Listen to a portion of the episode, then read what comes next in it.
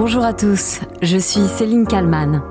Aujourd'hui, dans le titre à la une, je vais vous parler de Masha Amini, d'Adis Najafi et de toutes les autres femmes mortes pour la liberté en Iran.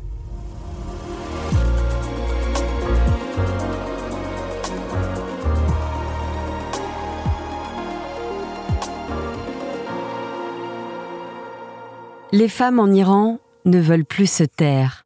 Le mouvement de contestation déclenché par la mort de Masha Amini ne cesse de prendre de l'ampleur. Et le nombre de victimes augmente de jour en jour. La police promet d'intensifier la répression.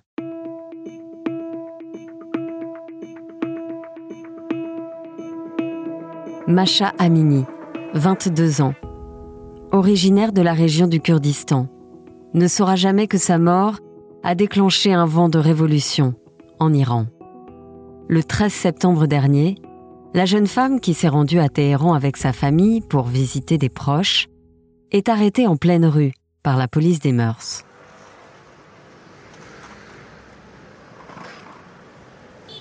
Une police chargée de faire respecter un code vestimentaire très strict imposé par la République islamique. Visiblement, Macha n'a pas correctement couvert ses cheveux avec son voile. Quelques heures après son arrestation, Macha est transférée à l'hôpital.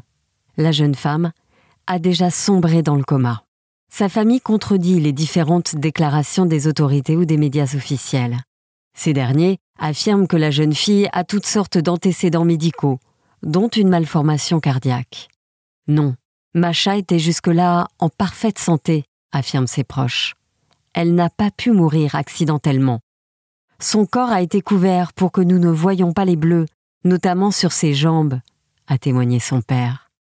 Les filles qui étaient dans le van de la police avec Macha m'ont appelé pour me dire qu'elle a été malmenée physiquement par les policiers. Le 16 septembre, Macha est morte. Elle a été enterrée le lendemain, à Sakez, sa ville natale. Depuis, un vent de colère s'est levé sur l'Iran et il ne retombe pas.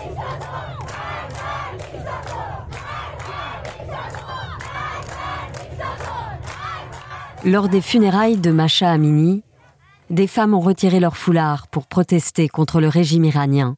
Aux côtés des hommes, elles ont scandé Mort au dictateur, une protestation très courageuse qui visait directement Ali Khamenei, le guide de la révolution iranienne, depuis une trentaine d'années.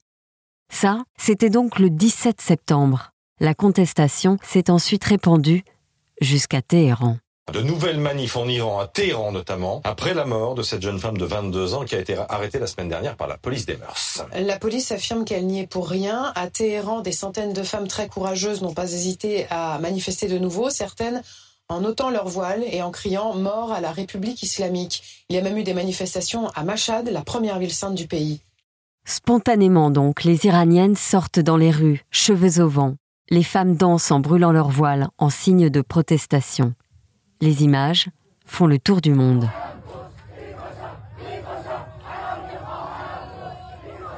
Puis sur les réseaux sociaux sont diffusées de nombreuses vidéos d'Iraniennes.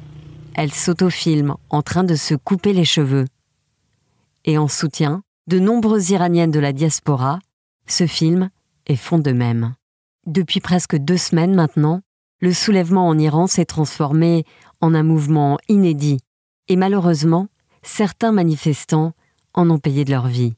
On compte aujourd'hui au moins 76 morts, dont 4 enfants, selon l'ONG Iran Human Rights.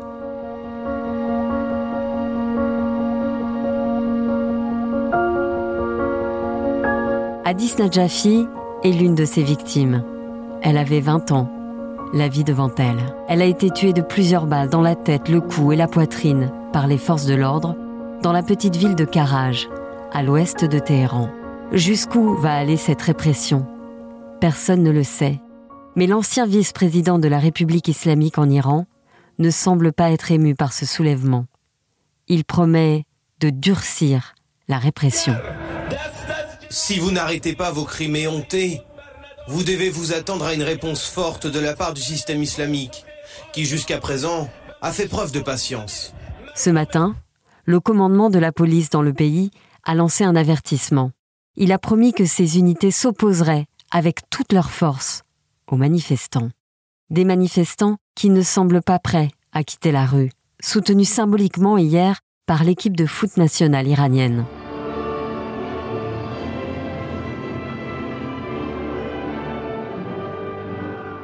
Avant d'affronter le Sénégal en match amical en Autriche, les joueurs iraniens ont caché leur maillot. Ils ont tous porté un manteau noir, sans drapeau ni blason, pour protester contre la répression meurtrière dans leur pays.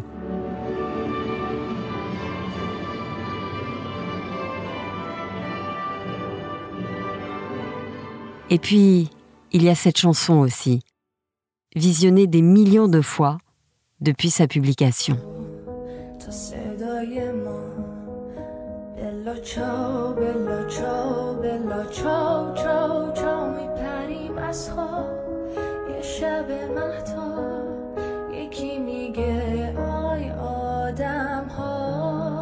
Une chanson érigée en symbole de liberté, de résistance, interprétée avec tellement de force et de justesse par une anonyme, une femme qui chante en persan.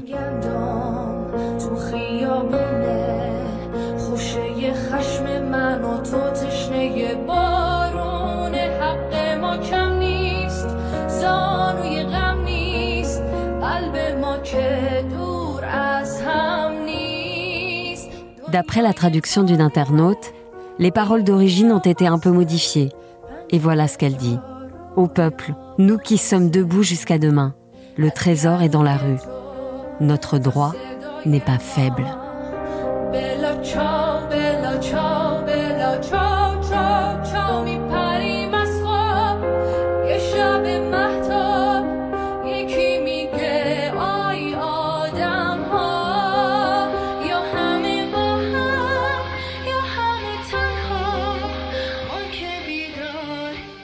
Bonjour Azadekian. Bonjour. Vous êtes euh, franco-iranienne, professeure de sociologie à l'université euh, Paris-Cité, directrice euh, du Centre d'enseignement et de recherche en études féministes. Macha Amini a été arrêtée par la police des mœurs. Est-ce que vous pouvez déjà nous décrire euh, cette police, nous expliquer euh, ce qu'elle est supposée faire? Euh, La police des mœurs existe depuis de nombreuses années en Iran, mais sous une autre appellation. Alors c'est une force qui dépend donc de, de, police, mais avec des personnes qui sont formées pour veiller au respect par à la fois les femmes, mais aussi les jeunes hommes, des préceptes islamiques imposés en particulier pour les femmes, le port obligatoire du voile. Euh, elles ne peuvent pas porter manches euh, courtes, par exemple, euh, et il faut maintenant que leur manteau soit de plus en plus long. Pour les jeunes garçons, c'est pareil, c'est-à-dire manches courtes interdites, shorts interdits pendant, pendant l'été, etc. Donc effectivement, c'est un corps de police spécial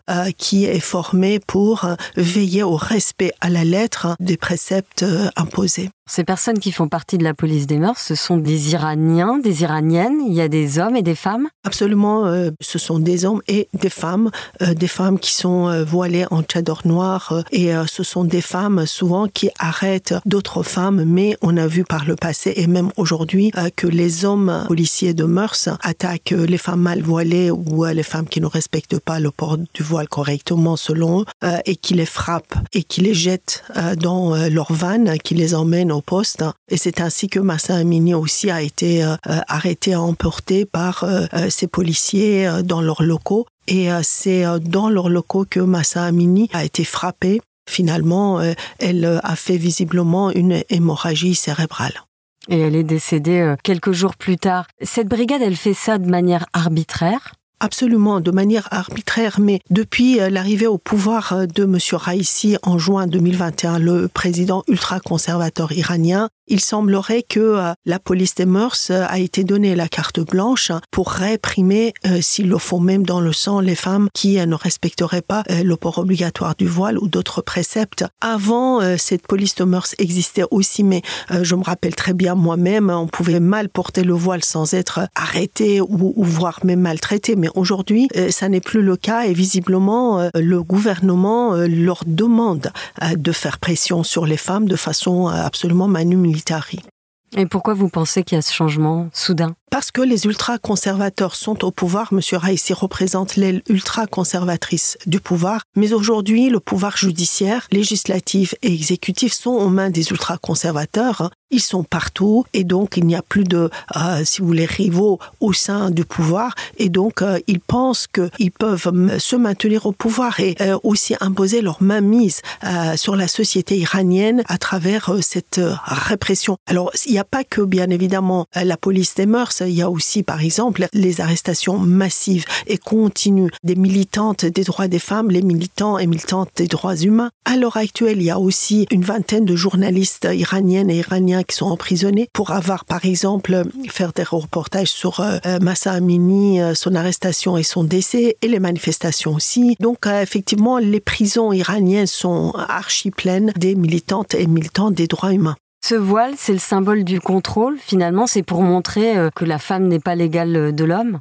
Écoutez, euh, le voile euh, imposé euh, depuis le début de la Révolution a été sacralisé par le régime islamique et a été considéré donc comme le symbole du pouvoir islamique et comme le fondement idéologique du pouvoir. Raison pour laquelle, dès la victoire de la Révolution, beaucoup de femmes, plusieurs milliers de femmes iraniennes sont descendues dans la rue. Moi, j'y étais, j'étais parmi elles. dans la rue Oui, j'étais jeune et j'étais dans la rue. Vous aviez quel âge à ce moment-là? 18 ans. Donc presque euh, l'âge finalement de des jeunes des jeunes femmes qui sont en train de mourir euh, sous les balles parce qu'elles manifestent. Absolument, il faut pas oublier que on descendait dans la rue pas seulement contre le port du voile obligatoire hein, pour les femmes, mais également contre les régressions imposées aux droits des femmes. Euh, et donc ça va ensemble. Et où ça a continué cette résistance de beaucoup de femmes iraniennes contre le voile obligatoire. vous savez, beaucoup de femmes iraniennes qui travaillaient dans l'administration, par exemple, ou dans le secteur public, ont perdu leur emploi du fait d'avoir euh, résisté à ce port obligatoire et ont dû en partie quitter euh, l'Iran d'ailleurs. Et euh, donc cette résistance a toujours continué et on a vu au cours des années que grâce à la résistance des femmes, le port de voile s'est relâché un peu, c'est-à-dire que les personnes ont pu laisser quelques mèches de cheveux dépasser et puis petit à petit, selon les gouvernements en place et la politique en place, les femmes ont pu un peu mal porter, de plus en plus mal porter le voile, de sorte que certaines d'entre elles ont même décidé de ne plus porter le voile du tout, sauf que parfois elle tombe sur ces polices de mœurs et risque une peine d'emprisonnement euh, ou euh, une amende selon sur qui on tombe aussi. Hein. Mais euh, comme je vous disais tout à l'heure, depuis l'arrivée au pouvoir de Raïssi et des ultra-conservateurs qui dominent tous les pouvoirs, eh bien, il a été décidé d'imposer le port obligatoire du voile parce que le régime pense que en imposant ces symboles forts idéologiques, eh bien, ils peuvent se faire respecter et aussi se maintenir au pouvoir. Donc c'est ça qui est aujourd'hui contesté dans les rues iraniennes. Mais aujourd'hui en Iran, quels sont les droits des femmes? Alors pas beaucoup, euh, malheureusement. Euh, les femmes qui avaient obtenu leurs droits politiques depuis 1963, euh, donc sous le chat, on peut continuer à, à, l'avoir. Droit au travail, certes, mais il y a tout un ensemble de politiques mises en place pour empêcher les femmes d'accéder à l'emploi pourquoi? Parce que le discours idéologique du régime les considère comme avant tout mère et épouse. Et donc on dit, OK, les femmes peuvent travailler à condition que la situation financière de leur couple euh, soit vraiment désastreuse et que le travail des femmes euh, soit indispensable à la survie de leur couple. Sinon, il vaut mieux que les femmes restent à la maison et mettent au monde des enfants, etc. Les femmes en Iran, selon les nouvelles lois, sont placées sous la tutelle des hommes, d'abord sous la tutelle de leur père et ensuite leur mari, et doivent se soumettre selon la loi, aux exigences de leur mari, y compris les exigences sexuelles. Donc la notion de viol conjugal n'existe même pas. Il n'y a aucune loi pour protéger les droits des femmes, aucune loi pour protéger les femmes de la violence, hein, euh, à la fois conjugale et, et autre. Et c'est l'État, et d'ailleurs lui-même, on le voit, exerce une violence inouïe aussi sur, sur les femmes. Donc les femmes ont perdu beaucoup de leurs droits, sauf que elles sont aujourd'hui, grâce aux changements sociaux après la Révolution, elles sont de plus en plus euh, très actives, euh, très présente dans les universités, 3 millions d'étudiantes hein, dans les universités. Et du coup, comment voulez-vous que cette société, euh, dont la moitié a moins de 30 ans, très bien éduquée, très bien formée, aspirant à vraiment l'ouverture sur le monde, et aussi euh, grâce aussi aux réseaux sociaux qui jouent aussi un rôle très important dans ces questions-là, eh bien, accepte les dictates d'un régime moyenâgeux avec euh, des institutions et des lois moyenâgeuses. Donc forcément, ces tensions existent au sein de cette société depuis de nombreuses années, cristallisées aujourd'hui dans les manifestations. Pensez-vous justement que les manifestations vont se poursuivre? Parce que le régime a prévenu, euh, la police va, va être encore plus sévère tout à fait, mais ce qu'on constate, c'est que de toute façon, malgré la répression et malgré les 76 tués jusqu'à aujourd'hui par les forces de coercition, eh bien, le mouvement continue. Et aujourd'hui, euh, il y a des étudiants des universités qui ont appelé à la grève générale, euh, aussi euh, les, universitaires iraniens qui se joignent à ce mouvement de plus en plus, beaucoup de professeurs de lycées et d'écoles aussi, et d'autres catégories socioprofessionnelles qui vont tôt ou tard se joindre à ce mouvement. Ce mouvement n'est pas seulement un mouvement de femmes contre le voile. C'est un mouvement pour la liberté. C'est la raison pour laquelle, d'ailleurs, on constate que le slogan principal, c'est Femme, vie, liberté. Et donc, euh, dans ces trois mots, euh, vraiment reflètent euh, ce que les Iraniens et les Iraniennes demandent de plus en plus, c'est-à-dire placer les droits des femmes au cœur de la démocratie, au cœur de la liberté, au cœur d'un avenir démocratique pour l'Iran. Ça, c'est inédit. Et c'est ça pour moi l'importance de ce qui se passe aujourd'hui en Iran. Maintenant, si on limite ce mouvement seulement au rejet du port du voile obligatoire, à mon avis, euh, c'est une erreur parce qu'il ne faut pas oublier que les mouvements de contestation en Iran existent depuis décembre 2017 au moins, euh, qui sont euh, des mouvements qui revendiquent amélioration de la condition économique du pays, qui sont contre la corruption généralisée du pouvoir, contre le verrouillage du système politique, pour la liberté, etc. Donc c'est un ensemble de revendications, c'est pas seulement le port ou le rejet plutôt du port du voile islamique. Vous, est-ce que vous avez toujours de la famille là-bas? Est-ce que vous arrivez à leur téléphoner? Est-ce qu'ils vous racontent ce qui se passe? Eh Écoutez, oui, j'ai encore de la famille là-bas, mais l'Internet est coupé. donc, euh, les personnes sont vraiment très difficilement joignables. Il y a certaines heures de la journée où euh, on peut envoyer des messages le régime tente, en limitant l'accès à l'Internet, voire en coupant carrément l'Internet, de euh, réprimer dans le sang le mouvement euh, dans un vase clos sans que le monde entier soit au courant raison pour laquelle il faut vraiment continuer à parler de ce mouvement, continuer à alerter l'opinion publique internationale, c'est important. Merci à Zadé Kian d'avoir répondu à mes questions pour le titre à la une. Je rappelle que vous avez écrit ce livre Femmes et pouvoir en islam aux éditions Michalon. Merci. Merci à vous.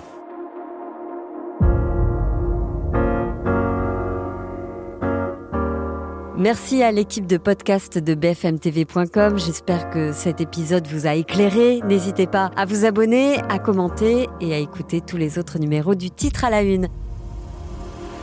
J'espère vous retrouver très vite. Moi, je suis là tous les soirs, du lundi au vendredi